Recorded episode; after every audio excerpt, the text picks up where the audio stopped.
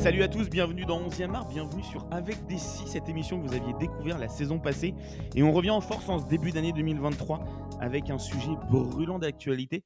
Mais avant de vous faire découvrir le sujet, Tom, qui est avec moi, supporter lyonnais, il me semble que tu es plutôt bien choisi ton sujet. Euh, Tom, comment tu vas? Bah ça va, écoute, on va pouvoir euh, se lâcher un petit peu sur, euh, sur un personnage principal de, de l'histoire de l'Olympique lyonnais, Ouais. qui fait des ravages actuellement. hein. On, est, on enregistre un soir de, du dernier jour de mercato et je suis sûr qu'il est soit... bah, J'espère qu'il est occupé et franchement, je pense qu'il ne l'est pas trop. Ouais, c'est marrant parce que ce sujet, effectivement, on va en plein se, se, se positionner euh, sur, ce, sur ce magnifique débat actuel qui court déjà depuis quelques années, mais qui est vraiment euh, depuis quelques semaines, quelques mois en pleine actualité.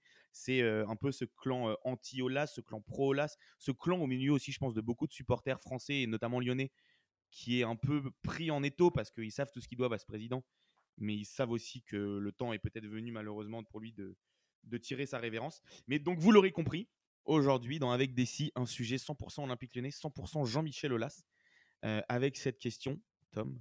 Et si Jean-Michel Aulas n'était pas devenu propriétaire de l'Olympique Lyonnais et s'il n'avait pas racheté l'Olympique Lyonnais en 1987 Un sujet qui te tient à cœur, Tom, je le vois dans tes yeux. Bah, franchement, c'est évidemment un personnage principal de, de, de l'OL, hein, ça c'est sûr. Ouais. Euh, personnage central du football français, euh, on en parlera longuement euh, plus tard dans l'émission. Mais qu'est-ce que ça serait devenu le, le club sans lui, quoi? Exactement. Et ben des questions auxquelles on va, on va essayer de vous répondre. On s'est posé beaucoup de questions. On s'est vraiment trituré les, les neurones, les méninges avec, euh, avec Tom pour essayer de soulever pas mal de science-fiction de qu'est-ce qui aurait pu se dérouler autrement si Olas n'était pas devenu propriétaire de l'OL. Mais vous en avez l'habitude, avant de passer dans cette deuxième partie d'une sorte d'uchronie un peu réelle, euh, on va déjà se baser sur le contexte, Tom. Jean-Michel Aulas rachète l'Olympique lyonnais en juin 1987. Euh, Qu'est-ce qu'on peut dire à ce moment-là de, cette, euh, de cet Olympique lyonnais en 1987 Bah, c'est un club à l'époque qui est relativement récent. hein. Il y a évidemment beaucoup de clubs bien plus anciens euh, dans le dans le l'histoire du football français, mais euh, c'est un club qui a eu un petit peu de succès dans les années 60, mais qui n'est pas un, un très grand club, on va être honnête Ouais. là-dessus. Euh, C'est un club a grosso modo des années un peu dorées sans, sans non plus que ça soit voilà, grandiloquent. Dans les années, années 60-70, il y a quoi? Il y a trois Coupes de France 64, 67, 73. c'est ça. Euh, Jamais autres- de, de titre. Ils sont toujours. Il y a, il y a deux, trois euh, podiums dans ces eaux-là, mais Ouais, il n'y a pas de titre. Quoi. Je crois qu'ils sont même pas vice-champions euh, dans ces années-là. Ils ont trois autres finales de Coupe de France. Euh, bon, aussi parce que dans les années 60-70, il y a un voisin qui fait un petit peu d'ombre, qui Ouais, s'appelle. il fait beaucoup de bruit à côté. Ouais. Ouais, qui fait beaucoup de bruit, qui, qui, qui fait un peu d'ombre. Euh, évidemment, vous connaissez tous l'AS Saint-Etienne qui, dans ces années-là, surdomine le championnat de France, avec aussi dans, ces, dans cette même époque un gros FC Nantes, euh, qui, qui, qui, quand il peut glaner un titre à la place de l'AS Saint-Etienne, euh, va généralement pas manquer ces années. Mais bon, voilà, les années 60-70, c'est un peu les grosses années de l'OL avec quelques joueurs emblématiques de l'histoire du club. Ah, euh, Bernard Lacombe, évidemment. Et puis euh, l'autre, hein, celui qui nous a mené à Naïsna, hein, Raymond Domenech, hein, on, on s'en Ouais, souvient évidemment. évidemment. Mais grand joueur à l'époque, évidemment. évidemment qui portait si bien la moustache à l'époque et puis évidemment euh, Floridinalo, Chiesa aussi qui étaient, étaient les attaquants euh, les attaquants phares de ce de cette première belle époque de l'Olympique Lyonnais mais on le dit euh, Lyon est à ce moment-là un club plutôt sérieux mais qui est dans l'ombre de Nantes et surtout du voisin stéphanois Euh, juste pour la petite anecdote Roger Rocher historique président emblématique de la Saint-Etienne disait quelque chose qui 40 50 ans après peut faire sourire hein, évidemment mais il disait en matière de football Lyon a toujours été la banlieue de Saint-Etienne et Ce même si aujourd'hui ça prête à sourire, jusque dans les années 80, euh, cette phrase elle prend tout son sens. Saint-Etienne est le, la superpuissance du championnat de France. Et Lyon, en plus, va commencer à connaître des difficultés financières euh, à la toute fin des années 70, euh, qui vont notamment mener, tu parlais de Domenech, c'est marrant, mais à la vente de Domenech, à la vente de Lacombe, qui va faire une pige d'une saison chez le, chez le voisin stéphanois. Alors, à l'époque, il n'y a pas encore la rivalité qu'on connaît depuis quelques décennies. Euh, c'est même, il n'y a quasiment pas de rivalité, hein. Euh, bah, parce que sportivement, déjà, euh, Lyon n'existe pas trop dans ces années-là. Mais, en tout cas, il y a des problèmes financiers, il y a des ventes de joueurs, ce qui vont conduire à une sorte de, de, de- de descente un peu aux enfers pour le club. Ouais, clairement, il y a une première, une grosse relégation en 1983, euh, à peu près à ce moment-là où ils sont en train de vendre à peu près tout le monde. Et ils avaient le record de, de saisons d'affilée en première division à ce moment-là, quand même. hein. Ouais, C'est 29 saisons. 29 saisons, c'est quand même Un beaucoup. record qui sera battu par la suite par Bah, J'imagine Saint-Etienne. la JOCR. La JOCR, bah évidemment. Je je crois qu'à un moment, c'est Sochaux qui l'a tenu. Ouais. Et je crois que pendant Absolument. longtemps, ça a été la JOCR après. Euh, bon, qui, la série s'est malheureusement arrêtée. Ça, Mais, mais ouais, non, euh, c'est un, un record assez incroyable à l'époque 29 saisons de suite en première division. Ouais. Le club, il, il va pas très très bien. euh, Mm. financièrement, ça de moins en moins.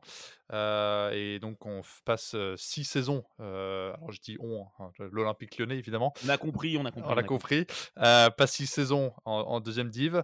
Il faut quand même noter, parce que même si ça va pas très très bien, le, le président euh, Charles Migrian, Mi- Miguirian, ouais, euh, Ouais, c'est ça. Il a un peu relevé le club quand même, faut, faut noter ça. J'ai parlé avec quelques supporters cet après-midi qui, qui sont un peu plus anciens que moi, euh, qui m'ont dit effectivement ça allait un petit peu mieux au moment de l'arrivée d'Olas, mais en, en tout cas, euh, il y avait des, des gros problèmes. Ouais, exactement. Président emblématique, mais qui, qui essaye de faire du mieux qu'il peut, mais c'est effectivement compliqué. Et on arrive donc en juin 1987, où un jeune entrepreneur va être élu président. Avant que tu nous parles de qui il est, je vais juste vous dire par qui il est poussé. C'est assez marrant, c'est qu'à cette époque-là, on est à la fin, milieu, fin des années 80. Le foot français est pratiquement ultra dominé par deux clubs avec des présidents emblématiques. Claude Bèze à Bordeaux d'un côté, surtout Bernard Tapie qui vient d'arriver à Marseille de l'autre.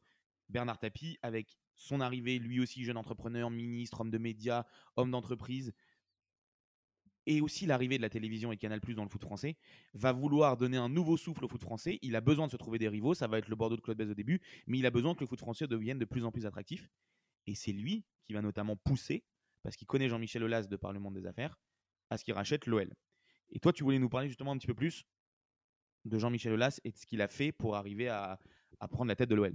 Oui, bah justement, effectivement, il, il est poussé par aujourd'hui ce qu'il appelle son, son grand ami euh, Bernard Tapie. On l'a vu euh, ces dernières années euh, très touché par les maladies de, de Tapie. Mais avant d'en arriver là, il est, euh, bah, il est, voilà, c'est un jeune entrepreneur. Il est surtout euh, joueur de hand, hein, quand même. C'est c'est plutôt ça son sport.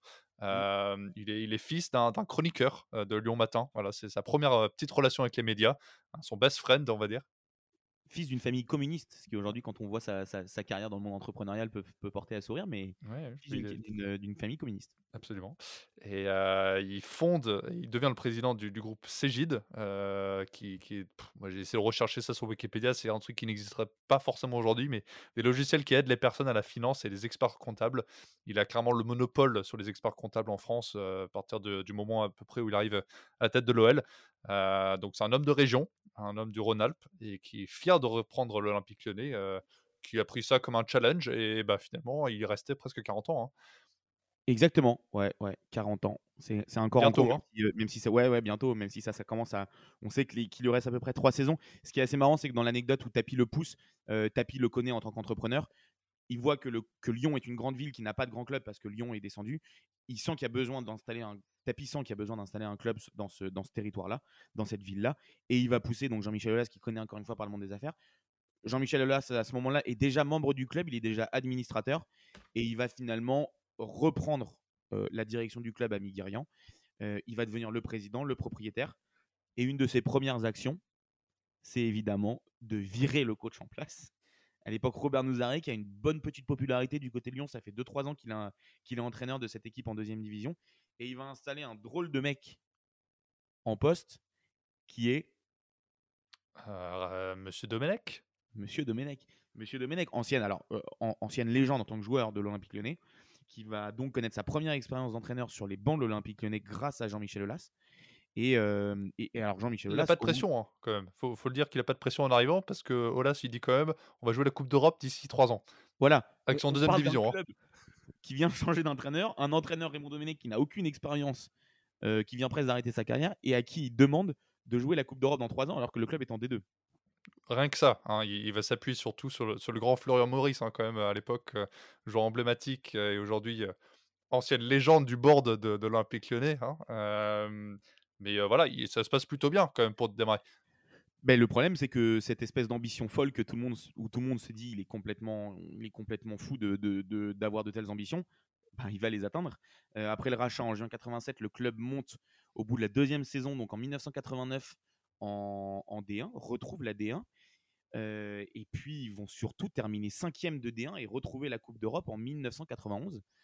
Ce qui est dans les temps de passage de Jean-Michel Aulas, c'est ce qui est complètement surréaliste pour un club qui était tout juste en D2 encore deux ans plus tôt. Ouais, c'est ça, on pense au, grand projet de, de l'OM sous ma euh, voilà, champion d'ici 5 ans. Ça s'est pas passé comme prévu. Hein, donc Aulas, il a mis l'argent où il fallait. Aïe, aïe, aïe. Et donc, du coup, 91, on le disait, cinquième de D1, Lyon va, redécouvrir les, joies des compétitions européennes. Ils vont ensuite connaître deux, trois saisons un petit peu plus compliquées. Ils vont être vice-champions en 95-96. Euh, ils vont aussi faire la coupe, une finale de Coupe de la Ligue perdue face à Metz au tir au but cette même saison. Donc là, Lyon, on voit qu'on commence à voir une montée en puissance.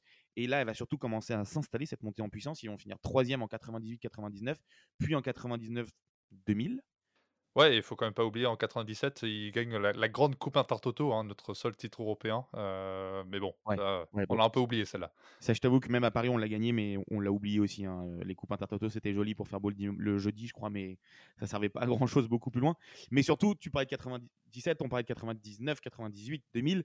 Dans ces années-là, et c'est précisément en 99, il y a l'arrivée d'un grand groupe euh, industriel français en l'occurrence Pathé, qu'on connaît évidemment dans le monde du cinéma, des films, qui arrive en 1997 comme actionnaire minoritaire, mais avec un gros actionnariat à 34%, il me semble, euh, et qui va apporter un nouveau souffle au club, ce qui va notamment permettre au club bah, de rentrer économiquement dans une autre, dans une autre sphère. Ouais, clairement. Et puis à ce moment-là, il commence à investir massivement. Je pense que j'ai pas l'ordre d'échelle par rapport au franc, mais je pense qu'on est vraiment pas loin de ce que faisait le PSG lors de leurs premières années, C'est vraiment un nouveau souffle dans le, le football français. On va mettre des gros joueurs, des gros moyens. Et c'est justement à ce moment-là qu'on arrive l'arrivée de, de Sonny Anderson, quoi. Ouais, Sonny Anderson qui est dans une situation qui a fait des belles saisons. on s'en souvient dans le championnat de France, à Marseille, à Monaco, qui est parti en Espagne, qui a plus ou moins marché, mais qui est en situation un peu d'échec à ce moment-là au Barça et qui va arriver comme une sorte de superstar à Lyon. C'est la vraie première superstar à Lyon sous Jean-Michel Aulas. Et tout de suite, bah, la greffe prend complètement à partir de 99. Sonny Anderson devient la, la coqueluche de Gerland. Ils vont finir deuxième en 2000-2001 derrière un Nantes intouchable. Ils vont remporter la Coupe de la Ligue versus, euh, contre Monaco cette même saison. Ce qui est en 2001 le premier titre depuis 1973. Lyon s'est installé en tant que deuxième. On sent vraiment que Lyon est en train de s'installer comme une des grosses équipes du championnat de France et ça manque pas. Dès la saison suivante, Lyon commence à arriver au sommet. Il y a cette saison 2001-2002 qui est l'année du premier titre de l'Olympique lyonnais et qui va surtout commencer, débuter le règne de ce, de ce géant français.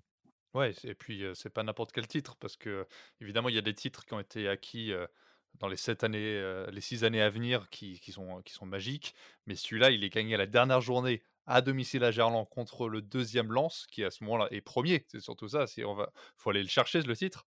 À mi-saison, Lyon est presque largué derrière Lens. Lens a beaucoup de points d'avance. Ils perdent progressivement le terrain. Et il y a cette sorte de finale assez incroyable dans le scénario de la saison qui joue à Gerland. Surtout que c'est un match magnifique. voilà, il y a un très beau documentaire qui est sorti cette année pour les, pour les 20 ans. Euh, voilà, c'est un des grands moments de, l'histoire de l'Olympique lyonnais. Surtout que c'est le, le premier. Forcément, tout le monde s'en souvient. Euh, souvent de, l'équipe, des, joueurs, et euh, bah, c'est dignement fêté dans les rues de Lyon, ça c'est sûr. Exactement. 2000-2001, on parlait donc de ce, premier titre acquis face, au RC Lens à la dernière journée.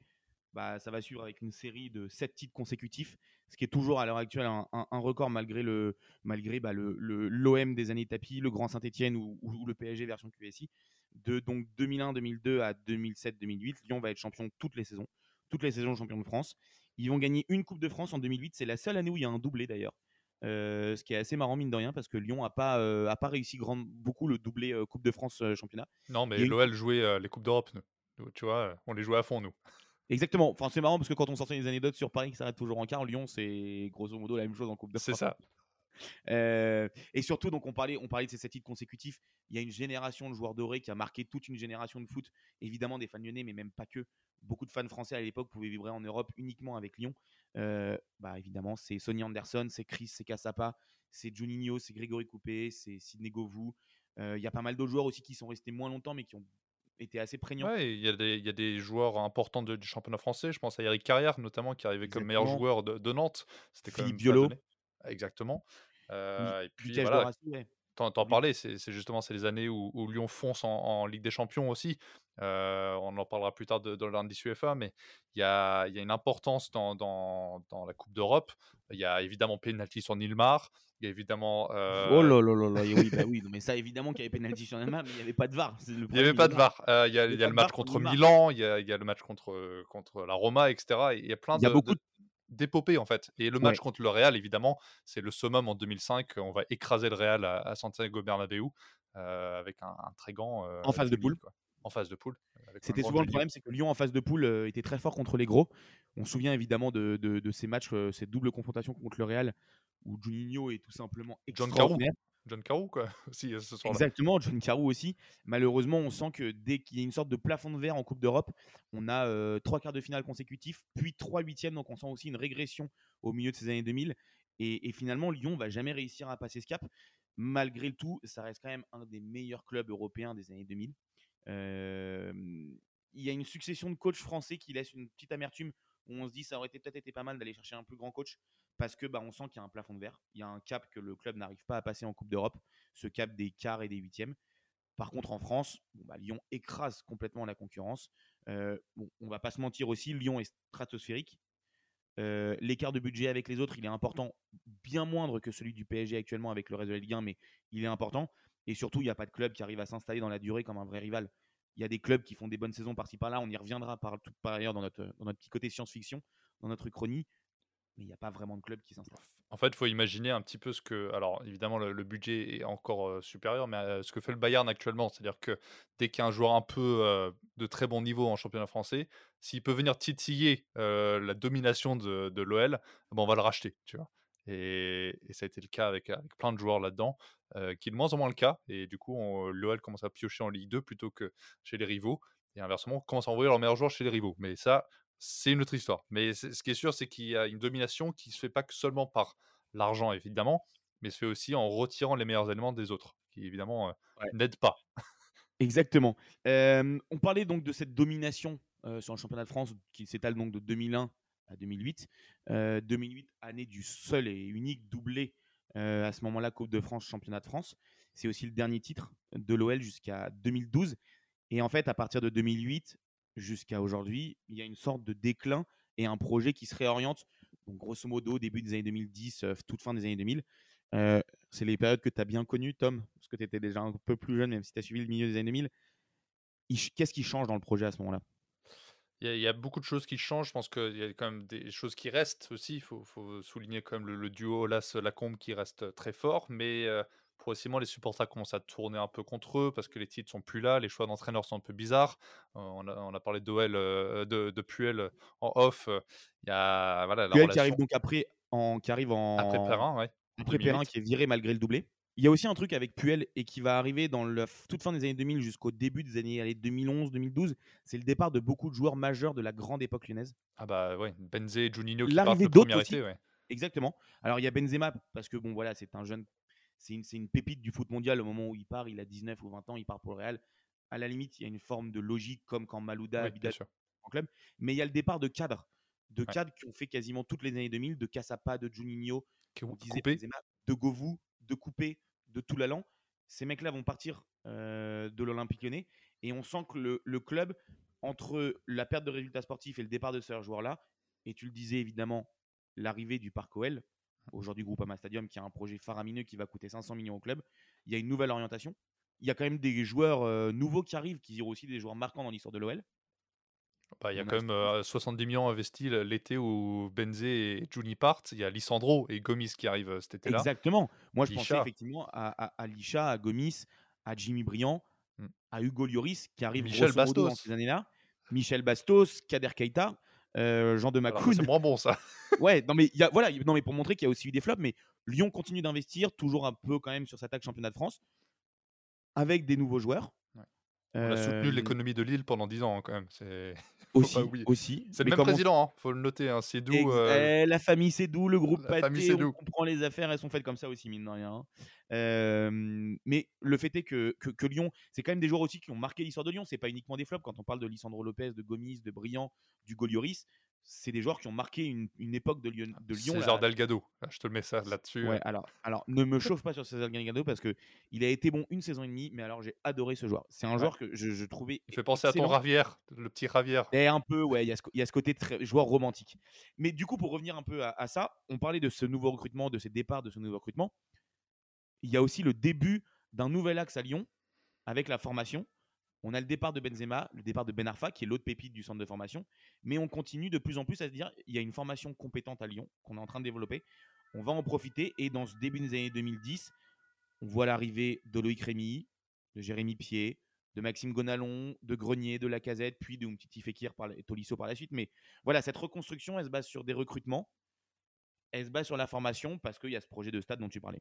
Ouais, bah écoute, si vous avez écouté l'épisode de, de Potocaré sur Arsenal, en fait, il y, a vraiment les similitudes entre les deux. C'est-à-dire que partir du moment où Arsène Wenger a voulu penser au Emirates, bah, il y avait moins d'argent. Et bah, à partir de 2007, Ola s'est dit euh, non seulement je suis pas propriétaire de Gerland, qui est moche à mourir, mais dans un quartier que tout le monde aime, euh, moi je veux construire un stade au milieu de nulle part. Par contre, c'est le mien. Et, et, ça va être mon bijou, mon bébé. Et donc à partir de 2012, le projet commence, le financement arrive, et donc il y a moins de financement pour le club. Et donc on va se focaliser sur la formation, commencer à faire nos, baby guns, hein, comme les baby gunners. Euh, voilà, nous on a nos baby guns. Et euh, bah, il y avait déjà une bonne formation, parce que tu sors pas Benzema sans avoir une bonne formation. Euh, mais l'investissement commence à... Bah, il y a de plus en plus d'investissement, parce qu'on se dit que au lieu de dépenser 10 millions sur un joueur moyen de Ligue 1, on va dépenser 10 millions à l'année sur l'académie et en sortir 4 ou 5 qui va nous financer le reste de l'équipe. Exactement. Donc à ce moment-là, tu disais grosso modo hein, 2011, 2012, où le club, par nécessité économique avec l'arrivée du stade, mais aussi parce qu'on voit les compétences dans le club qui ont été développées sur la formation, les infrastructures qui ont été développées. Ce qui est assez terrible, c'est qu'il y a ce tournant donc en 2012. Et il est cruel parce que c'est à la fois le tournant avec l'arrivée vraiment d'une vague de joueurs formés, l'arrivée, on en va en parler plus tard, de Rémi Garde, qui est un coach qui vient de la formation lyonnaise, qui, alors qui vient de l'OL, mais qui vient aussi de la formation lyonnaise, qui est passé par le centre de formation en tant que coach. C'est à la fois l'année aussi du dernier titre majeur de l'OL aujourd'hui, cette victoire en Coupe de France face à Quevilly. Euh, c'est aussi et surtout la première saison en 10 ans, en plus de 10 ans, où Lyon ne finit pas en Ligue des Champions. Lyon finit quatrième cette saison 2011-2012 et Lyon bah, ne se qualifie pas pour la Ligue des Champions. Ouais, mais en fait, à l'époque, on prenait, tu vois, la Ligue Europa, euh, ça nous a plu. Euh, la saison d'après, on, on se fait un beau match à White Hart Lane contre Tottenham. Franchement, on prenait. Vu la situation du club aujourd'hui, euh, même la Ligue Europa, on, prend. Mais effectivement, c'était un, fait marquant parce que, évidemment, tu as moins d'argent pour investir sur ton équipe, tu te qualifies pas en Ligue des Champions, bah, tu as encore moins d'argent pour investir. Et donc, c'est un cercle vicieux et qui a fini avec des années très compliquées des, petits pics de temps en temps, 2015 hein, avec Hubert Fournier, etc. Mais à part des rares soirées magiques contre le PSG notamment, contre Monaco, contre Marseille, voilà, à part les gros matchs, l'OL n'est plus là. On savait que l'OL a des devoirs à la, manière d'Arsenal, hein, tu le disais, avec Wenger à la baguette, avec le nouveau stade, modèle similaire à Lyon, avec le nouveau stade axé plus sur la formation et le recrutement de jeunes joueurs. L'OL le fait très bien. Le problème, c'est que les résultats en pâtissent un petit peu. Clairement. Le coût du stade, c'est quand même quasiment, 500 millions, donc c'est un coût très important. Et puis, il y a l'arrivée d'une super puissance dans le championnat de France qui verrouille déjà quasiment tous les titres et une place en Ligue des Champions. Donc, ça devient de plus en plus compliqué avec le PSG qui est ici, qui est donc racheté à l'été 2011. On peut presque mettre dans la même barque, même si c'est pas exactement le même euh, Akabi, mais quand même Monaco qui, avec Ribolovlev, devient un club avec beaucoup plus d'argent que Lyon sur ce moment-là, même si depuis ça s'est rééquilibré. Et donc Lyon continue dans sa stratégie de formation, mais surtout, on voit de plus en plus, et avec plein de qualités, cette formation arriver. Donc, on parle des, après des Lopez, des Lacazette, des Tolisso, et maintenant. À, Mais il y a aussi une vraie, un vrai pivot vers une sorte de. Comment dire Vers une sorte de stratégie de trading que Lyon, parce que Lyon ne peut pas faire autrement, parce que Lyon économiquement devient bien plus qu'un club aussi, et ça, on, va en parler. Mais voilà, il y a ce trading qui commence avec bah, Benzema, Pjanic, mais à la limite, c'est des éléments qui sont jeunes et tout ça, mais on se souvient de Mamana, à cette époque-là. On se souvient après, surtout par la suite, les dernières années, ça s'est vraiment accéléré, je trouve, à partir de Anderson, euh, exactement, Terrier. Et puis récemment, Ferland Mendy, Dombele, Touzard, Guimarães, Paqueta, qui sont pas des joueurs formés au club, qui sont des joueurs qui arrivent jeunes, qui sont très bien scoutés, ça, il n'y a pas de sujet, mais qui sont scoutés dans un but d'être revendus assez rapidement. Ouais, clairement. Euh, donc on voit ce modèle économique qui est à la fois une réussite, mais qui, qui amorce le déclin sportif depuis 2012 et même depuis 2008 de l'OL. Euh, tu le disais, hein, l'OL fait quand même quelques belles saisons. Ils sont deux fois deuxième derrière le PSG sur la décennie 2010. Il y a un parcours, un beau parcours en 2017 en Europa League avec une demi. Il y a surtout la demi de, saison, la demi de Ligue des Champions euh, magique à la saison Covid. Mais bon. qui tranche vraiment en fait, parce que c'est ça le truc, c'est la même année où c'est la première année qu'on finit pas en, Coupe d'Europe.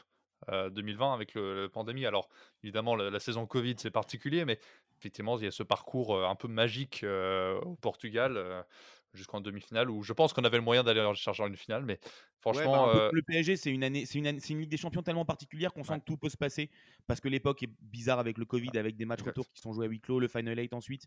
Mais il y a eu tellement de, de complications avec ce club qu'en fait, les, les victoires, bah, notamment en Final 8 ou les victoires en phase de poule contre Manchester City, on les célèbre vraiment comme des, des titres presque. Exactement. Et puis, on, parlait de cette demi de, Ligue des Champions en 2020 avec Rudy Garcia à la tête de l'équipe, euh, malgré, euh, malgré euh, le fait qu'il soit très décrié. Bah, un petit peu comme Puel quasiment dix ans plus tôt.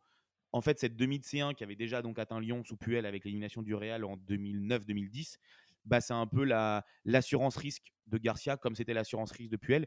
Et en fait, le club va continuer avec ses deux coachs et va se scléroser. La tension va monter entre la direction, le coach, la direction, les supporters, surtout les supporters et le coach. Euh, et c'est quand même quelque chose qu'on a vu beaucoup ces dernières saisons, que ce soit avec Silvino, Garcia, Bosch, mais surtout quand même Genesio, Garcia ces dernières saisons, où il y a une vraie tension dans la direction, il y a une vraie tension entre les supporters et le coach. Et les coachs vont rapidement être virés. On a aussi vu les tensions avec Juninho qui continue de pourrir un peu le club. Euh, je ne parle pas de Juninho qui pourrit le club, hein. je parle des tensions en général. Bien sûr. Évidemment que je pense que Juninho, malheureusement, n'aurait jamais dû partir pour ce club.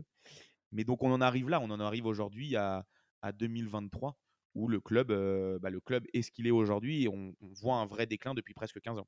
Ouais, et puis il faut évidemment parler de, de Textor, euh, qui, qui, pourrait potentiellement venir aider le club. Il signe un petit peu la fin, ou la fin progressive en tout cas, de, de Olas. avec, avec son, départ quasiment acté dans trois ans, mais si ça s'arrange pas, ça pourrait être beaucoup plus tôt. il n'est pas fan du board, etc. Mais bref, Textor est surtout l'homme qui reprend la main financièrement à Olas. Au-delà d'être le président, il est, il est le, boss financier du club. Et c'est particulier, quoi.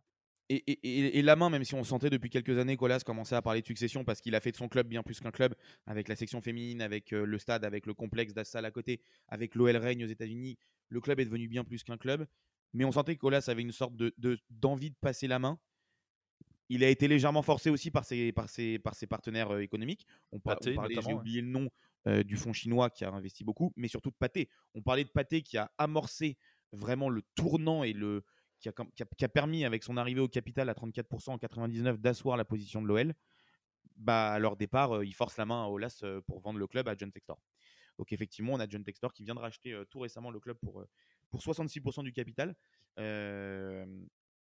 voilà, c'est une, fin de, une fin de règne pour Olas qui s'amorce dans les 2-3 années qui suivent, si jamais il arrive jusque-là.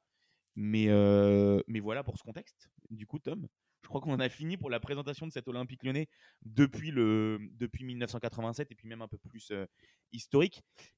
On va rentrer en plein dans notre uchronie, dans notre partie science-fiction, pour répondre donc à cette question après vous avoir si bien présenté le contexte. Et si Jean-Michel Aulas n'était donc pas devenu propriétaire de cette OL en 1987 Premier axe qu'on voulait discuter, Tom, de cette, euh, de cette, euh, de cette question, et si Olas n'était pas devenu le propriétaire de l'Olympique lyonnais, n'était pas devenu le président, euh, bah, est-ce que l'Olympique lyonnais serait à un moment devenu le club qu'il est devenu? Je pense que là, il y a plein de, évidemment, d'interprétations et de réponses possibles. Nous, on s'est mis plutôt d'accord sur le fait que l'OL ne serait pas le club qu'il est aujourd'hui. Ça, c'est sûr. il n'y aurait pas les sept titres. il y en a peut-être un. Moi, je suis plutôt de l'avis qu'il n'y en aurait pas. Euh, L'OL, l'heure du rachat, les, finances sont, comme on a dit, pas bonnes. Euh, il y avait pas beaucoup de groupes intéressés, en tout cas, c'est parce que euh, Google semble me dire. mais on se dit quand même qu'avec Tapi, avec la taille de la ville, il y aurait trouvé quelqu'un d'autre pour acheter. Est-ce que Pathé serait venu deux ans plus tôt ou dix ans plus tôt? C'est possible. mais il y a d'autres groupes. Euh, qui, qui aurait pu passer par là. Il y a l'alternative qui aurait pu finir comme les Rangers et, euh, partir en faillite et être liquidé. J'y crois pas trop, mais c'est une possibilité. Mais franchement, je veux dire que Lyon-la-Duchère aurait pu devenir le club principal de, de, cette ville? Non, je pense que l'OL, euh, même liquidé, serait revenu en tant que l'OL et serait revenu, mais sur de meilleures bases. C'est le 3, c'est la voilà, c'est la troisième ville de France. Ouais, je suis pleinement d'accord avec toi sur, sur ça. Je pense que Lyon aurait trouvé d'autres investisseurs, aurait trouvé de façon un autre modèle économique. Peut-être à un moment, à partir des années 90, surtout 2000, un investisseur étranger, peut-être aussi. Sûrement, et je pense qu'on était d'accord sur le fait que même s'il y avait eu un rachat à l'époque, il y aurait sûrement eu un nouveau propriétaire depuis. Exactement. À la, un peu à la OM, tu vois, il y a eu des, Américains, des, Chinois. voilà, il y a une passation de pouvoir qui serait passée. Des milliardaires qui sont venus se faire kiffer, voilà. des groupes qui sont venus rechercher juste de l'argent. Bon, c'est pas la jet set, hein, ça aurait pu être un Dreyfus à Lyon comme ça aurait pu être un investisseur façon colonie capitale. Voilà. Bon, Lyon, c'est pas la jet set de Marseille, mais c'est voilà, c'était une possibilité. On... Moi, je suis plutôt de l'avis que l'OL serait évidemment remonté en Ligue 1 s'il y avait eu rachat. Ouais, moi, je suis complètement d'accord avec toi là-dessus. L'OL serait remonté. Par contre, je pense pas que l'OL aurait eu un quart du palmarès et de, l'aura et, d'être devenu un des plus grands clubs français. Parce qu'avant, l'OL a une histoire qui a existé avec une période assez, assez sympa dans les années 60-70, on en parlait. Mais s'il n'y a pas, cette... a pas Jean-Michel Aulas, pour moi, l'OL ne devient pas un des plus grands clubs français de l'histoire. Non, non, il devient un, Toulouse, un Strasbourg ou un Nice. Euh, il y a, l'idée que, que la région Rhône-Alpes, au-delà d'avoir une bonne euh, académie, l'OL a quand même un, truc de talent quand même dans, la rue. Vivier. Un vivier, voilà, un vivier de, talent euh, qui aurait pu être utilisé.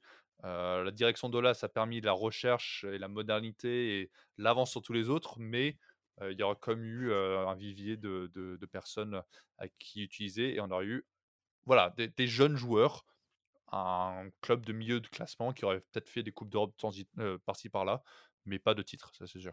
Ouais, comme on a vu, en fait, on parlait un peu tout à l'heure des dauphins de l'Olympique Lyonnais dans la grande période, tout à l'heure. Mais on va même y revenir maintenant, tu sais quoi? On va y revenir maintenant. L'OL aurait pu avoir quelques belles saisons dans les années 2000, mais on a mais voilà, il aurait, il aurait, serait surtout pas inscrit dans la durée comme l'a fait l'OL des années 2000 jusqu'au début des années 2010. bah écoute, puisqu'on puisqu'on parlait justement des autres clubs, pourquoi pas se faire un petit focus là-dessus? Si Jean-Michel Aulas n'avait donc pas fait de l'OL ce qu'il était de, ce qu'il est devenu en, devenant propriétaire de l'OL pour, pour, lui, quel autre club français en aurait profité? Bah, Moi, il y a plein d'options, mais tu vas nous en parler parce que tu l'as plus vécu que moi en tout cas. Ouais, alors je l'ai plus vécu et puis, puis il y a aussi des sensibilités. le premier club qui me vient à l'esprit, c'est un club qui a gagné un seul titre dans son histoire, c'était en 1998. C'est toujours la fierté du RC Lens, ce titre de 1998. Balance gagne un, deuxième titre de champion de France quatre ans après. Et ça, c'est une certitude. On en parlait tout à l'heure, donc je ne vais pas m'éterniser là-dessus. Il y a ce championnat assez fou où Lens a quasiment 10 points de, plus à mi-saison. Où Lyon, l'OL grignote son retard jusqu'à jouer une 38e journée à domicile face à Lens justement qui a un point de plus ou deux points de plus. L'OL doit gagner pour être champion. L'OL gagne avec trois buts d'écart. Clairement, quand on regarde le classement cette saison-là, s'il n'y a pas le grand lion de Jean-Michel Aulas qui gagne donc son premier titre, hein, euh, est très largement champion. Euh, c'est un très beau RC Lens. Et Lens, au final, s'implante dans, s'impose comme une des équipes fortes de cette, de cette zone-là de la fin des années 90 au début des années 2000 donc voilà pour ce qui est de Lens. Pour moi, c'est le club qui aurait vraiment pu profiter au moins pour un titre. Je pense qu'il y en a un deuxième qui est l'AS Monaco. On se souvient de l'AS Monaco de ce début des années 2000, de cette génération qui va faire jusqu'à une, avec Didier Deschamps notamment, jusqu'à faire une finale de Ligue des Champions en 2003-2004 avec la génération Perchaud, Nonda, Gaël Givet, Skilacci, Julie Roten, Tonton Pat évidemment. une équipe assez incroyable. Bah, ils vont finir deuxième en 2002-2003. Alors, c'est une saison où, où ils sont pas très loin. Il y a cette saison 2003-2004 où ils finissent troisième, mais quasiment à égalité de points avec le PSG qui finit deuxième. Donc cette saison 2003-2004, Monaco est encore une fois pas loin. Monaco, juste la saison précédente, d'ailleurs, ils sont quand même sur un vrai choc. C'est-à-dire qu'ils ont énormément de points d'avance et ils craquent. Là, la saison d'après, ils sont toujours dans la course, mais ils ne sont pas champions. Je pense que Monaco aurait pu avoir minimum un titre, voire deux. Le deuxième, il y a une discussion sur la saison 2003-2004 entre Monaco et le PSG. Euh, ce qui est d'ailleurs assez incroyable parce que quand on pense au PSG des années 2000, on pense évidemment au PSG qui fait tout pour ne pas descendre et Derek Frasque, qui gagne par-ci par-là des Coupes de Ligue ou de la Coupe de France.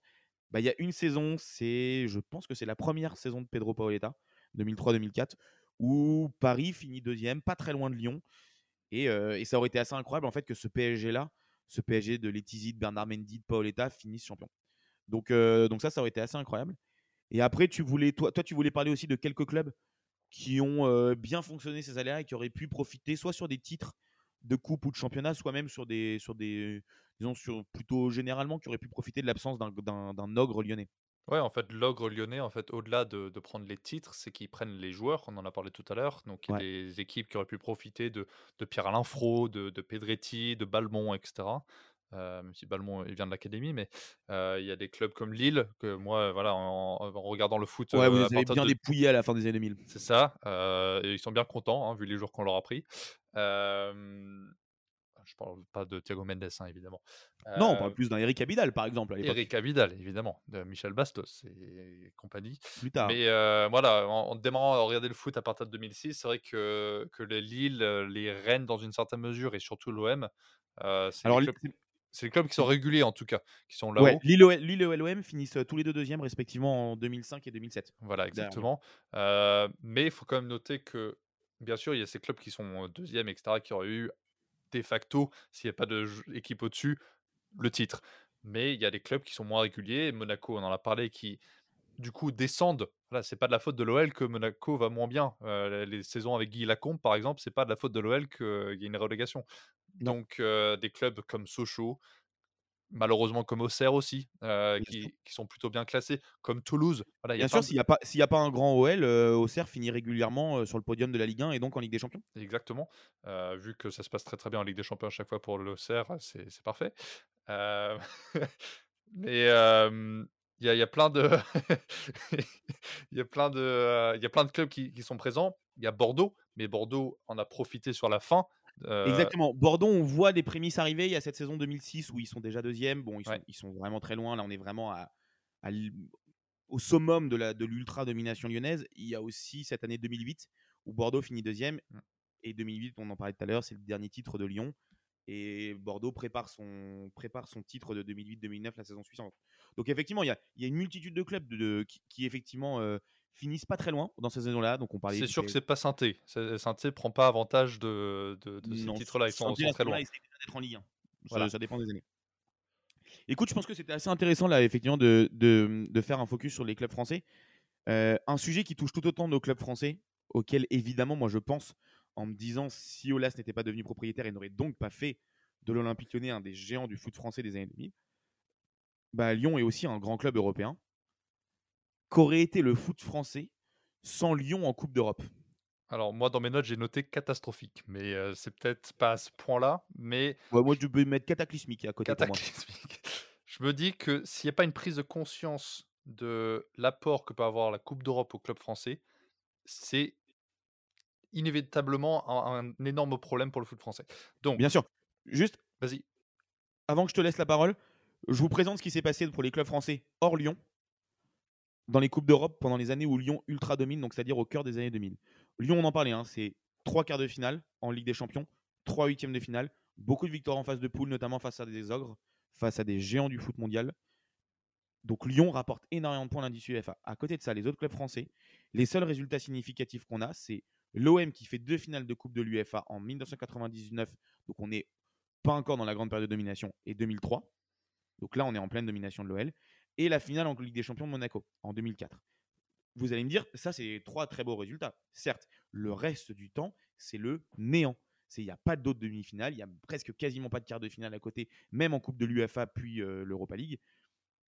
Lyon est le seul pourvoyeur quasiment de points à l'indice UEFA pour le foot français. Ouais, et il faut, quand même se remettre aussi dans le contexte européen aussi. C'est-à-dire qu'à l'époque euh, notamment entre 2005 et les, fins des années, grandes années de l'OL, quand ça allait vraiment très bien en, Coupe d'Europe. C'est les grandes années de, anglaises, hein, c'est les, les, quatuors de, dans le dernier carré de, clubs anglais, Chelsea, Manchester, euh, Arsenal et, Liverpool. Euh, le Barça et le Real, c'est pas tout à fait ça. Le Bayern est encore loin derrière, donc l'Allemagne se retrouve bien loin derrière. Et donc, il y a la place il y a la place pour le foot français de se développer, d'aller mieux, d'être mieux doté financièrement et d'être dans un cercle vertueux. La France a raté ce, cycle-là. Et Lyon, par ailleurs, est rentré euh, à l'ECA dès l'époque. Enfin, je crois qu'à l'époque, ça s'appelait pas l'ECA, mais aux, sortes de, de COMEX G14 européens. Le G14, exact, voilà, le G14. Oh là, c'était Alors, j'ai lu ça quelque part, qui était président même du G14, c'est-à-dire la place de de l'OL en Europe. Exactement, qui était un peu l'ancêtre de l'ECA, qui était qui en gros représentait les 14 plus gros clubs Exactement. européens et Lyon en faisait partie. Lyon en faisait clairement partie. Il faut savoir que même en dehors des grandes années de l'OL, si on prend à la fin de la saison dernière, l'OL sur les 5 dernières années a pris 20 des points, sachant qu'il y a une saison où on n'a pas joué la coupe d'Europe. C'est quand même dire beaucoup. En 2008, à son maximum, l'OL est 8e dans les clubs européens et dans la décennie de titres et n'a jamais quitté le top 15. C'est absolument monstrueux. Donc aujourd'hui, il est 20e, malgré le fait qu'il joue très peu la la coupe d'Europe et sans ça, bah, la France aurait été rattrapée par la Russie, les Portugal les a même dépassés en 2013, les Pays-Bas l'auraient rattrapé et l'Ukraine même l'aurait rattrapé. Donc qu'est-ce que ça donne pour la Ligue 1? Ça donne moins de places qualificatives en coupe d'Europe et là, Flo, tu as quelque chose à dire là-dessus? Mais ouais, parce qu'en fait, ce moment, il est ultra important sur quasiment tout le foot français. On va pas s'éterniser parce que de toute façon, c'est le but de cette émission, c'est de se poser des questions. Et si, mais donc on parle de Lyon qui est ultra important dans le, parce que là tu parlais de 20% sur les dernières années, mais dans les années 2000, Lyon ah, c'est beaucoup plus que ça. Bien au-delà, en premier pourvoyeur des points UEFA du foot français. Pour moi, il est clair que s'il n'y a pas ces grands OL grâce à Jean-Michel Aulas dans les années 2000, le foot français perd une place qualificative en Ligue des Champions, soit par plus de tours préliminaires, soit il la perd complètement, au profit des Portugais, des Russes, des Ukrainiens, voire des Écossais. C'est extrêmement compliqué pour le foot français à ce moment-là. Et alors, il y a l'arrivée de QSI au PSG, puis un peu, euh, un peu moins, mais quand même de Rido à Monaco, qui vont permettre d'avoir des épopées et beaucoup de points dans les années 2010 pour les clubs français à l'indice UEFA, qui vont permettre de remettre la France vraiment assez largement comme cinquième nation euh, à l'indice UEFA.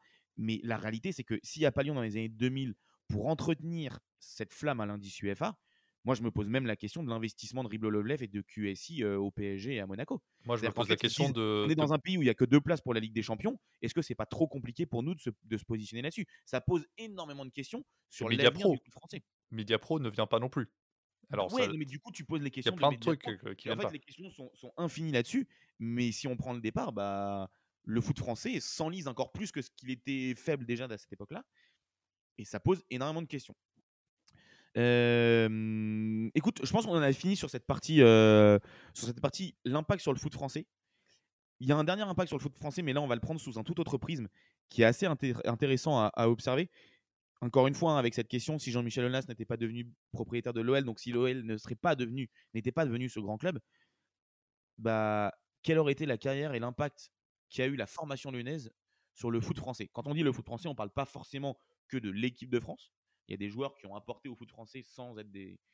avoir une immense réussite. Euh, tu regarderas, tu verras bien mon regard où il va euh, en équipe de France. L'idée, c'est pas forcément de faire de cas particuliers parce qu'il y a beaucoup de joueurs. On pensait à Govou, Benzema, Ben Arfa, Lacazette, Fekir, Tolisso, Umtiti, qui ont été des joueurs importants à un moment de l'équipe de France et qui sont tous formés à l'OL il se passe quoi s'il n'y a pas ce grand OL pour le foot français? Moi, je pense que déjà, faut imaginer qu'au lieu d'avoir trois ou quatre nouveaux jeunes dans l'équipe tous les ans, comme on a aujourd'hui, tu vois, Gusto, Loukeba et compagnie, on en a plutôt un ou deux. Déjà, ça change beaucoup de choses. Euh, donc déjà à l'OL, à l'échelle de l'OL, ça change beaucoup de choses. À l'échelle du foot national, ça change aussi beaucoup de choses. Il faut imaginer aujourd'hui qu'en Ligue 1, euh, sur les joueurs formés, hein, qui sont devenus professionnels, juste en France, entre la Ligue 1 et la Ligue 2, il y en a presque une vingtaine de joueurs qui sont formés à l'OL, qui jouent encore en, France, qui ne jouent pas à l'OL. Donc, Ferry, qui est capitaine à mi-temps de, Montpellier, Del Castillo, Guiri, voilà, c'est des exemples encore relativement récents. Avant, on avait eu des Loïc Rémy, des Jérémy Pied, des Anthony Martial.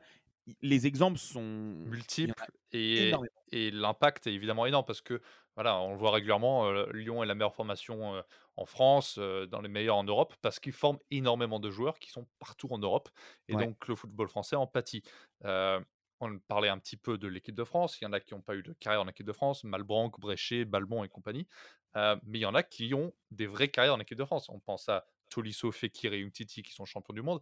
Umtiti qui est quand même très grand contributeur au titre en 2018 grâce à son but contre la Belgique. Est-ce que la France et champion du monde sans Umtiti? On ne sait pas. tu as des joueurs qui ont des carrières. C'est une question qu'on peut se poser. Disons qu'il a, il, a un rôle très important dans cette formation. même défensivement. En fait, la, question, c'est très difficile de personnifier sur un joueur en particulier parce que c'est très difficile de se dire sans un grand OL, Umtiti n'aurait pas percé. Non. La réalité, c'est qu'on n'en sait rien. Pour tous les joueurs, que ce soit pour Benzema, pour Ben Arfa, pour Lacazette, comme pour Umtiti. Par contre, ce qu'on peut se poser comme question, c'est que tous ces joueurs qui ont marqué le foot français, et a fortiori l'équipe de France pour certains, euh, au-delà de personnifier, est-ce que tous auraient réussi? Parce qu'il y a quand même aussi un truc qui est quand même semblable pour tous, c'est qu'ils sont formés dans un centre de formation qui est reconnu comme un des tout meilleurs au monde, le meilleur de France quasiment et un des tout meilleurs au monde. Mais surtout, pour beaucoup, ils viennent de la région lyonnaise ou de la région Rhône-Alpes. Donc il y a vraiment cette question d'ancrage local où en fait, ça se trouve, ces joueurs-là, ils n'auraient pas été détectés par d'autres clubs. Parce que le PSG, quand ils vont former, ils vont quand même beaucoup se focuser sur la région parisienne. Marseille aussi beaucoup sur la région locale, le, le sud-est de la France. Et beaucoup d'autres clubs, notamment Rennes, se sont spécialisés aussi sur la région parisienne où il y a un vivier énorme. Ça se trouve, il y a des joueurs, on ne peut pas savoir lesquels, c'est extrêmement dur. Et puis il y a des joueurs d'un tel talent qu'on se dit, ils auraient forcément fini par percer mais il y en a peut-être qui seraient passés à travers les mailles du filet. Il y en a plein qui ont des situations difficiles avant d'être recrutés par l'OL. Euh, il y en a plein qui auraient peut-être fini à Saint-Etienne. Il y en a qui ont fini à Villefranche, à Villeurbanne. Euh... Fekir, par exemple, était à deux doigts de, de finir à Saint-Etienne. Exactement. Et peut-être que Villefranche serait un club de Ligue 1 aujourd'hui. Euh, Est-ce que Bourg-en-Bresse serait ses premiers de Ligue 1 On ne le sait pas. Mais il y a des. Il y a évidemment, au-delà de même euh, de la formation de, des jeunes qui sortent de l'OL, il y a des prismes que les autres formateurs ont récupérés de l'OL. Il y a une révolution dans la formation en France ouais. que l'OL a initiée. Je, je, suis complètement d'accord avec toi. Il y a deux choses pour moi. Ce que tu viens de dire est, est, est ultra important. Il y a ce côté, euh, ça initie quelque chose dans le reste de la formation française. Et je pense qu'en fait, Lyon a, on l'a vu, là, Pierre Sage notamment, qui est un des grands formateurs de l'époque lyonnaise, qui a quitté, qui est allé au Red Star, qui est un autre club formateur reconnu, même si qui, qui évolue dans le monde pro à quelques échelons inférieurs en national. Mais euh, ce savoir-faire, il a été transmis ailleurs. Il y a aussi beaucoup de coachs lyonnais qui se sont exportés. Ouais. Tu parlais d'Hubert Fournier, tu parlais de Rémi Garde, qui ont été coachés ailleurs, donc qui ont, qui ont aussi apporté leurs compétences. Genesio, évidemment. Hubert, Genesio, Hubert Fournier qui est aujourd'hui à la DTN après son passage à Lyon. Donc il y a vraiment ce sorte de lien. Donc moi, je suis à la fois complètement d'accord qu'ils ont influencé le reste du foot français de la DTN au club pour voir, pour s'inspirer de comment ils bossent. Mais il y a aussi un autre truc, c'est que à force de montrer qu'on pouvait en France jouer avec, et puis bien jouer, Exactement. même s'il manque de Ouais. titres, avec autant de jeunes joueurs, je pense qu'ils ont à la fois décomplexé beaucoup de jeunes joueurs et décomplexé beaucoup de clubs sur le fait de, oui, on peut les former et les faire jouer. Bah, Rennes serait pas le même club aujourd'hui. La Ligue 1 est devenue la Ligue des talents. Euh, faut pas l'oublier. c'est- Alors, c'est le- alors, je, eh ben, tu sais quoi? Je pense que si Lyon n'était pas devenu propriétaire de, si Olas n'était pas devenu propriétaire de l'Olympique Lyonnais, la Ligue 1 ne s'appellerait pas la Ligue des talents. Et ça prendra pas Ligue pas 1 à s'occuper- Uber Eats non plus. Mais ça, c'est Ouais, ouais, ça, ça, je, ça, je sais pas. Ça, je sais pas. Mais, euh, mais en tout cas, et puis encore une fois, hein, je, je ne suis pas du tout, euh, moi, réjoui parce qu'on voit de la Ligue 1 ces dernières années où on est sur une sorte de championnat un peu de trading où beaucoup de, clubs vont recruter ou former des jeunes joueurs avec l'objectif de les vendre. Mais en tout cas, le fait est que ça a permis de sortir beaucoup de jeunes joueurs qu'on a vu partir très tôt euh, vers d'autres clubs européens. Et euh, dernier point pour, pour bien conclure, on aurait évidemment un ballon d'or en moins. C'est évident. Bah, Karim euh, n'aura pas eu la même carrière, je suis désolé. Écoute, le- effectivement, l'enfant de Bron, donc de la banlieue proche, très proche lyonnaise, ça pose la vraie question de est-ce qu'il aurait été détecté par un autre club que Lyon? Est-ce qu'il aurait, est-ce que si Lyon avait été un club moins important, il aurait été moins en vue, il n'aurait pas fait forcément la même carrière? Moi, je pense qu'au vu du, du talent de Karim Benzema, il aurait quand même fait une très belle carrière. Oui. La question se pose peut-être plus sur d'autres joueurs, mais effectivement, cette question, on peut quand même légitimement se la poser. Sa carrière aurait forcément été différente à un moment. Écoute, puisqu'on parlait des joueurs formés, moi je voudrais qu'on s'attarde aussi sur une autre partie de joueurs. Je me posais certaines questions sur des joueurs qui ne sont pas forcément des joueurs formés au club, qui sont des joueurs très importants dans l'histoire de l'Olympique lyonnais, qui sont pas tous restés très longtemps. Donc je vais pas m'attarder sur tous. Je pense par exemple à, Mahamadou Djila Diarra, qui est resté 4 ans, qui venait d'Arnhem aux Pays-Bas, de Eric Abidal, qui est resté 3 ans, de, 3 ans depuis l'île de Malouda, 4 ans depuis Guingamp, Dessien de 2 ans qui venait de, de Bastia. Tous ces mecs-là, bon voilà, ils ont fait une super carrière à l'OL, donc entre 2 et 4 ans. Ils ont très bien rempli euh, leur boulot. Ils ont à chaque fois été champions de France. Maintenant, je pense que comme ils avaient un club avant, ils ont fini dans des très grands clubs tous dans la foulée de l'OL. Je pense que leur carrière n'aurait pas été sensiblement différente. Je sais pas ce que tu en penses. Moi, pour moi, ils finissent dans un grand club après. En fait, le club tremplin aurait été un autre que l'OL, c'est tout. Bah, et je pense que même on peut prendre les exemples de joueurs qui sont venus après. Euh, je pense à Hugo Lloris, à Bafetemi Gomis. Ils jouaient déjà en France et Gomis serait peut-être parti à l'OM plutôt que Gignac. Euh, Lloris, euh, moi je pense qu'il aurait fini à Rennes et il aurait comme fini en Angleterre. Il y a plein de joueurs dans ce style-là, les, les Pedretti, les Fro, qui jouaient déjà en France et qui au lieu d'avoir l'ogre Ouais. lyonnais, auraient fini dans d'autres clubs de bonne envergure, qui n'auraient peut-être pas été champions de France, euh, peut-être pas aussi régulièrement, ça c'est sûr, mais qui auraient eu quand même les carrières qu'ils méritaient. Les joueurs, Ouais. L'OL n'a pas influencé ces joueurs-là spécifiquement, mais on a influencé d'autres. on en a parlé peut-être en off aussi, des joueurs qui ont été très bien scoutés, notamment au Brésil. On pense à Chris, on pense à Fred, pardon, à Cassapa et évidemment au Captain Juninho. Ouais. Ouais, alors ça, effectivement, c'est toute, une, c'est toute une liste de joueurs. On a parlé des joueurs qui sont restés quelques années, soit des très bons joueurs de Ligue 1, soit des très bons joueurs, au-delà de ça, qui sont partis dans des très grands clubs. Après, moi, je suis complètement d'accord, ceux-là n'auraient pas forcément une carrière différente. Les Chris, les Cassapa, les Juninho, c'est les soldats du club, c'est l'âme du club au cœur de ces années 2000. D'ailleurs, c'est leur départ aussi qui, contribue au déclin de l'Olympique lyonnais, hein, même si leur départ est, plutôt logique parce qu'ils ont fait leur âge et leur temps. Je, suis d'accord. C'est vrai que par exemple, typiquement pour Chris, Cassapa aussi, mais surtout pour Chris qui a été un peu international et encore plus pour Juninho, on peut vraiment se poser la question de quelle aurait été leur carrière s'il n'y avait pas eu un grand Lyon. Aucun club, aucun grand club n'est jamais venu quand, avant qu'ils arrivent à Lyon sur eux. Même pendant qu'ils étaient à Lyon, il n'y a pas tout, régulièrement eu des rumeurs pour des très grands clubs. Bah, ça se trouve, en fait, euh, Chris, il a une carrière de vrai policier au Brésil et Juninho, euh, c'est un mec qu'on voit juste sur YouTube à l'orée des années 2000 faire des vidéos de, de coups francs et puis c'est tout. Enfin, ce que, ce que je veux dire là, c'est que ça se trouve, c'est des joueurs qui sont des unistres inconnus pour nous, suiveurs de foot en Europe, et qui sont juste des joueurs qui auront eu une belle carrière dans le championnat brésilien. Ouais, exactement. Et c'est pour ça qu'on voit aussi la transition de, l'OL où les joueurs qui arrivent restent de moins en moins longtemps, que ce soit les jeunes ou, les, joueurs qui viennent en tremplin. Il y a un exemple, un contre-exemple d'avant, c'est Essien qui a que 70 matchs avec Bastia et qui, je ne pense pas, termine à Chelsea s'il passe pas par l'OL. Euh, non, mais disons, je, suis assez d'accord. Un Essien, euh, même un Malouda qui fait Guingamp, ensuite qui fait Lyon et qui va à Chelsea. Je, pense qu'in fine, ils, il terminent dans ce genre de club. Par contre, ils ont peut-être une étape supplémentaire à passer. Exactement. Ils ont peut-être un club supplémentaire à faire. Voilà. Par contre, des joueurs comme Bruno Guimaraes, euh, qui était déjà scouté par l'Atlético, aurait fini à l'Atlético. Paqueta, ça serait relancé ailleurs. Memphis aussi. par contre, voilà, les Mendy et Ndombele, c'est pareil. Ils sont bien scoutés. Ils jouent quand même voilà, ils jouent en Ligue 2, Ligue 1, voilà. Ils auraient trouvé des clubs. Donc, est-ce que c'est pas là aussi la transition de, l'OL C'est de se récupérer des joueurs où tu sais qu'ils veulent pas rester très longtemps, mais qui veulent se relancer ou se lancer dans le grand monde et qui se vendent très bien ensuite?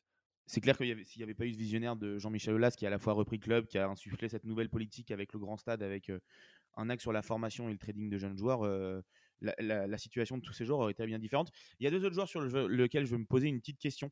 Euh, il y en a un tout premier, je pense que tu vas être assez d'accord avec moi, c'est Sonny Anderson. Alors on l'avait vu déjà à l'OM, puis à Monaco, au FC Barcelone. Il arrive en tant que star à Lyon, il gagne les deux premiers titres. C'est une des légendes parce que c'est celui qui insuffle vraiment les premiers titres de l'OL et puis qui devient la vraie première star de l'OL. Clairement, pour moi, il n'est pas considéré comme un des meilleurs attaquants de Ligue 1 euh, s'il n'a pas ce passage à l'OL. Il est déjà champion une fois avec Monaco, il fait une très belle saison. Il fait deux très belles saisons même. Mais à l'OL, il est une sorte de bâtisseur et de pierre angulée et de poutre de ce premier projet. Euh, je pense que le projet OL n'est pas grand-chose sans lui euh, sur les premières saisons. Je, suis persuadé que, Sonny Anderson n'a pas la même carrière, ou en tout cas n'a pas la même aura s'il n'a pas ce passage à Lyon. Et le deuxième joueur sur lequel je me pose une question, et ça renverra avec des six précédents, euh, c'est évidemment Johan Gourcuff. Johan Gourcuff arrive dans ce Lyon euh, tout début des années 2010. Il arrive comme une superstar du foot français, comme un crack qui est euh, la nouvelle coqueluche du foot français, de l'équipe de France, qui a gagné le titre avec Bordeaux, qui est un joueur très beau à voir jouer, très élégant. Il a un transfert qui, pour l'époque, pour est quasiment avec bonus à 30 millions ou 27 millions, ce qui est énorme pour un club français dans ces années-là. Et bah en fait, il incarne trop de choses pour le foot français et pour l'OL. Le prix, je pense, lui pèse, le prix de ce transfert lui pèse beaucoup dessus. Et en fait, il va enchaîner les blessures à l'OL. Je pense aussi parce qu'il y a beaucoup de pression sur ses épaules qu'il arrête du mal à, hum, à, accepter et à subir en tout cas. Enfin, justement, qu'il subit peut-être un peu trop. Moi, je me demande quand même avec lui, et on vous laisse écouter le avec Dessy sur, euh, sur Johan Gourcuff qu'on avait fait il y, a, il y a un an. C'est un vrai, c'est une vraie question. Est-ce que sa carrière aurait été différente s'il signe pas à l'OL Moi, je pense que oui. Je pense que s'il attend un an de plus à Bordeaux, il termine euh, au PSG et, Javier ne signe jamais. tu sais quoi, c'est pas impossible. Avec un an de plus, c'est au PSG et il aurait trouvé un autre grand club en, France et ça n'aurait pas été l'OL. Mais ça n'empêche que je suis pas sûr que la pression au PSG aurait été plus difficile à. non, non, loin de ça, mais euh, il aurait été face à Lugano à l'entraînement plutôt que Chris, quoi. C'est peut-être moins de cassure. Oh, oh là là, oh là là, oh là là. Enfin bon, en tout cas, si ça m'a permis de, découvrir Javier Pastore euh, et de, ah mais, génial. presque 7 ans avec lui, euh, c'est une grande joie. Il y, a une, autre question que toi tu voulais soulever et que je trouve assez intéressante pour sortir un petit peu du spectre purement footballistique. c'est aussi l'impact de Jean-Michel Aulas et donc du Lyon, de l'Olympique lyonnais de Jean-Michel Aulas sur la ville de Lyon. Oui, exactement. C'est voilà, une ville de foot, c'est dur à définir. évidemment, il y a plein de, vous plein de reportages, de, démissions sur est-ce que la France a une culture foot, est-ce que cette ville a une culture foot. L'OL a rendu une culture foot à, Lyon et plus largement a rendu Lyon, je ne veux pas utiliser les codes de, Trump, mais great again. Il est redevenu une grande ville grâce à l'OL. Il a osé. Lyon, c'est pas seulement 700 000 habitants, c'est aussi les 140 000 de Villeurbanne. c'est une grande métropole, c'est une métropole de, jeunes, de, plein de diversité qui ont besoin de football, qui ont besoin d'un sport pour, voilà, pour redevenir unis. Et ben, c'est le club de l'OL qui a réussi à les unir. à travers l'Europe, il n'y a pas beaucoup de grandes villes qui n'ont pas de grands clubs évidemment, ça dépend des époques. Hambourg, actuellement, c'est pas la forme, mais voilà. Il y a un grand club, il y a un grand club Il y a un grand club, évidemment. Berlin redevient grand avec l'Union. moi, les seules villes que j'ai trouvées à peu près à la même échelle de population, c'est au fin fond de la Pologne, donc avec Woodsy, avec Essen en, Allemagne, La Haye aux Pays-Bas, parce que Odo j'avais été un très très grand club. Mais en gros, à travers l'Europe, les villes classées dans le top 5 de population de chaque grand pays d'Europe ont des grands clubs. et c'est même justement le fait qu'en Angleterre, il y en a plusieurs grands clubs par de grandes villes. Mais ça, c'est un autre débat sur la France. donc, Lyon, c'est logique qu'il y ait un grand club, mais on l'a dit au début, est-ce qu'il redevient champion? Pas forcément. la culture foot arrive avec les titres parce que tout le monde grandit dans les années 2000 en se disant le meilleur club en France, c'est Lyon. Moi, je n'ai aucune attache à Lyon, la ville. Et bah, mon ben, club, c'était Lyon. Dans le podcast, on pense à toi, on pense à Val. Vous n'avez aucune attache, aucune non, origine et aucune lyonnaise, et pourtant, ou même de la région, et pourtant, vous êtes fan lyonnais, effectivement. Et ça vous, effectivement, moi, je, ça a fait beaucoup pour la ville. Après, je pense que c'est une ville qui avait aussi déjà entamé en opposition à Saint-Etienne, notamment la ville ouvrière, sa métamorphose et qui s'est beaucoup dynamisé. Le club y a contribué. Alors encore plus aujourd'hui avec ce projet en périphérie de Lyon. La OL Valley, et puis même, voilà, il y, a plein de, il y a plein de boîtes qui arrivent. Orange, tu es arrivé à Lyon quand même. Exactement. Lyon a. Ouais, ouais, non, mais clairement. Lyon, on a. L'Olympique lyonnais en a à la fois profité et en a à la fois été un fer de lance de ça. Maintenant, je pense que la ville de Lyon aurait quand même eu sa vraie, sa vraie reconnaissance et sa vraie dynamique qu'on connaît actuelle, euh, actuellement. Pardon. C'est l'ancienne capitale, quand même. voilà, c'est la capitale du pays euh, à l'ancienne. Voilà, très, très ancienne. Lyon était la capitale. Mais il y a ce côté. Oui, Lyon a permis de. L'Olympique lyonnais a permis de mettre Lyon dans la tête de certaines personnes. Maintenant, tu vois ce que tu disais? Oui, l'Olympique lyonnais a apporté une culture foot dans Lyon. Pour autant, je ne pense pas que Lyon est une ville de foot. Je pense qu'il y a très peu de villes de foot, vraiment de villes de foot en France. Paris a une culture foot, mais Paris n'est pas une ville de foot, c'est une ville de plein d'autres choses. Nantes, euh, peut-être à la limite. Les vraies, villes, les vraies villes où, quand il y a un jour de match et que tu sens la ville s'arrêter, c'est effectivement Nantes, surtout Marseille, Saint-Etienne et Lens. c'est ça. Euh, où je pense que c'est trois villes, enfin pour avoir, euh, pour avoir fait deux d'entre elles, où tu es un jour de match, tu sens vraiment qu'il y a un match, peu importe où tu es dans la ville, et tu sens que toute la ville va vibrer avec le club. Ce qui est peut-être moins le cas à Lyon, comme au PSG d'ailleurs, parce que c'est aussi des villes qui ont d'autres dynamiques. Donc, je, à la fois, le club se nourrit de ça, le club en profite, le club la nourrit aussi, mais, euh, mais je suis pas sûr que. Enfin, je. Oui, mais à la marge, disons. Ouais, il y a plein d'autres choses à faire à Lyon. et, du rachat de Jean-Michel Aulas sur la ville de Lyon. Ouais, exactement. Il y a plein de choses à faire à Lyon. Il y a plein d'autres business. Euh, il y a la musique. Il y a, plein d'autres choses. Et il y a justement, c'est la diversité des, choses à faire à Lyon, comme à Paris, comme tu as dit, euh, qui fait que c'est pas forcément une ville de foot, mais une ville fière de son foot.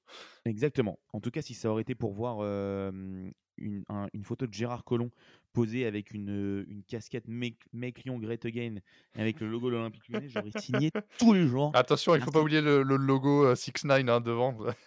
Waouh, ouais, ouais, ouais, ouais. Alors celui-là, c'est Snuff la trick. Hein. Il peut être très difficile à porter pour toute autre raison. euh, écoute, moi, il y a un dernier point que je voulais me poser euh, sur cette, euh, pour, pour clôturer cette, euh, cette émission sur donc ce sujet et si Jean-Michel Aulas n'était pas devenu le, le grand propriétaire de l'Olympique Lyonnais qu'on connaît. Bah en fait, ça aurait été qui le meilleur président et le meilleur propriétaire de l'histoire du foot français? Parce que moi, je vais donner mon avis avant que tu passes le tien. Jean-Michel Aulas, et, et pourtant, il y a beaucoup de griefs qu'on peut avoir à son encontre depuis quelques saisons, depuis presque dix ans maintenant.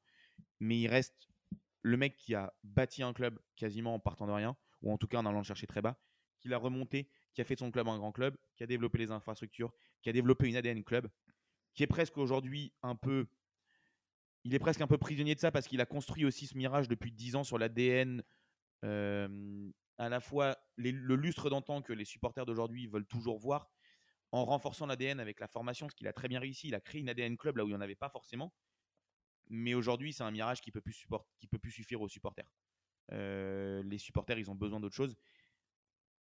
Ça n'empêche que, que Jean-Michel Aulas, très bien épaulé aussi, il faut le dire, pendant des années, notamment par Gérard Lacombe, euh, par Bernard Lacombe, par Gérard Lacombe, n'importe quoi, par Bernard Lacombe, puis par Gérard Rouillet, euh, qui a été un directeur sportif, même si les deux sur la fin ont été décriés, mais c'est des mecs qui ont largement contribué à, à, à éduquer Jean-Michel Aulas. touche pas à Houlier.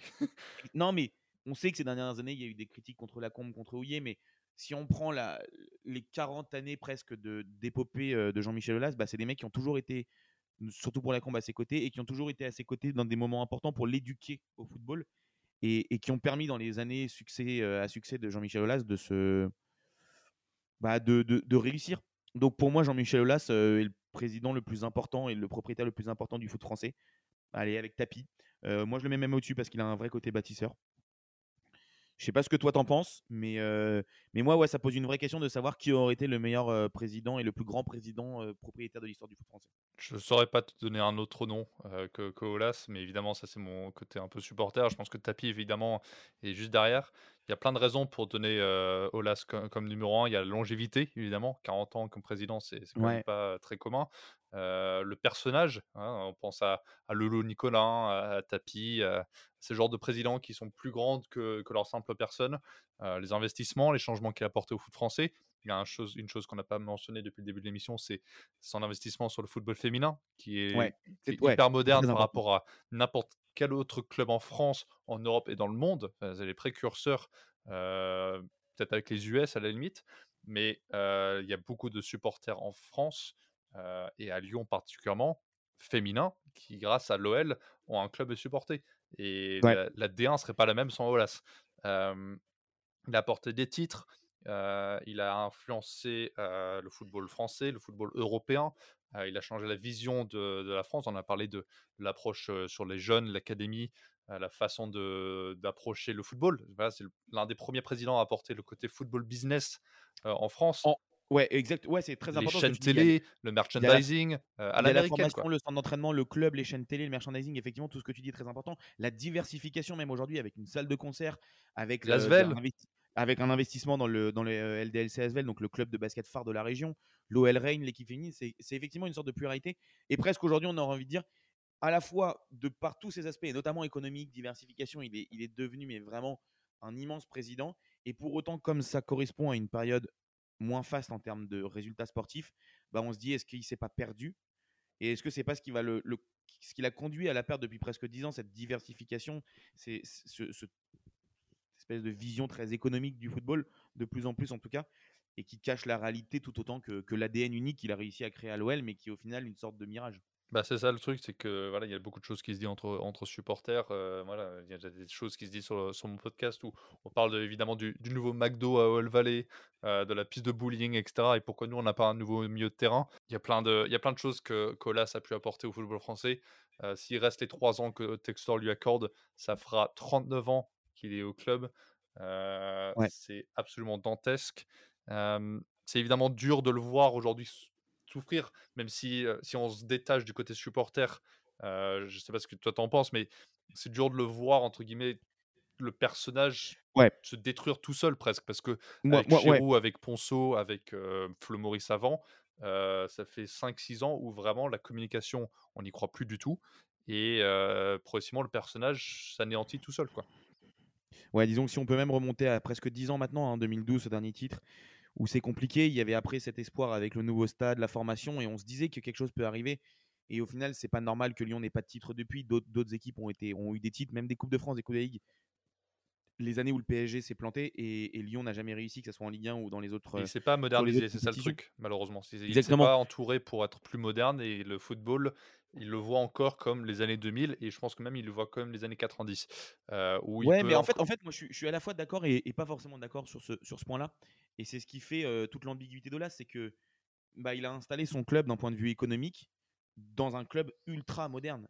C'est-à-dire que son club, il est en 2023, il est ultra implanté. Par contre, sur l'aspect sportif, effectivement, là, je te rejoins par contre sur l'aspect sportif, et c'est là où, en fait, on a peut-être la sensation qu'il a juste, il s'est juste trempé dans son sens des priorités. Et c'est peut-être là où est le problème, c'est que l'aspect économique et diversification et infrastructure du club qui est extrêmement important, bah, il est peut-être passé au secondaire euh, derrière le sportif. Et c'est ouais, parce que tout ce qui est scouting, data et compagnie, il euh, ne il connaît pas du tout. donc, euh Exactement, alors qu'il y a une formation ultra performante. Donc ça veut dire qu'ils ont eu les compétences de ça à un moment et le savoir-faire pour le, pour le mettre en application. Écoute, en tout cas, pour finir cette émission sur Jean-Michel Aulas, c'est le fait qu'il et, son, son règne de presque 40 ans en tant que propriétaire et président de l'Olympique lyonnais. je pense qu'on peut tous les deux s'accorder sur cette phrase de fin c'est que évidemment l'Olympique lyonnais, mais même plus largement le foot français, aurait été largement différent si Jean-Michel Aulas n'était pas devenu propriétaire de l'Olympique lyonnais en 1987. Ouais, je pense qu'on peut tous être d'accord. Je pense que même, je ne veux pas le pousser trop loin, mais si on peut s'imaginer que même Aulas est l'un des plus grands présidents de sport en France. oui, bien sûr. Voilà, donc euh, voilà, le football et le sport en France auraient été très différents sans ce monsieur. Euh, il est peut-être par contre temps de, lâcher prise et, de laisser quelqu'un d'autre reprendre ton entreprise. T'as compris, Jean-Mi? Allez, je pense qu'on a terminé pour cette émission. Euh, écoute, c'était un plaisir de parler avec toi, Tom, de parler avec un Lyonnais qui n'insulte pas les gens sur Twitter, mais qui parle de manière euh, ça, posée. pas en émission, pour ça. J'espère que la commune lyonnaise va, va, va poursuivre. moi, c'était un vrai plaisir aussi de faire cette émission avec toi. Et puis, mine de rien, même si moi, j'ai pas forcément d'attache avec l'Olympique lyonnais, euh, bah, je pense qu'en tant que personne née dans les années 90, et même si c'est pas mon club, on a tous un peu vibré en Coupe d'Europe, mine de rien. Et, euh, et moi, j'ai cette ambiguïté encore où je pense qu'Olas, depuis quelques années, effectivement, euh, a fait les années de trop et les mauvais choix. Et que pour autant, j'ai cette ambiguïté permanente en me disant oui, il aurait dû partir depuis quelques années. Et pour autant, ce qu'il a fait reste sensationnel. Et je pense qu'avec le temps, on, le, on l'appréhendra un peu comme quand Wenger est parti d'Arsenal. il faut du temps pour le temps. Voilà. Et eh ben écoutez, on se retrouve très très rapidement sur, euh, sur 11e art pour une toute nouvelle émission, que ce soit avec des si ou, ou Poteau ou, ou, évidemment bien d'autres contenus. On vous réserve quelques belles surprises. Allez, salut à tous, salut Tom. Salut à tous.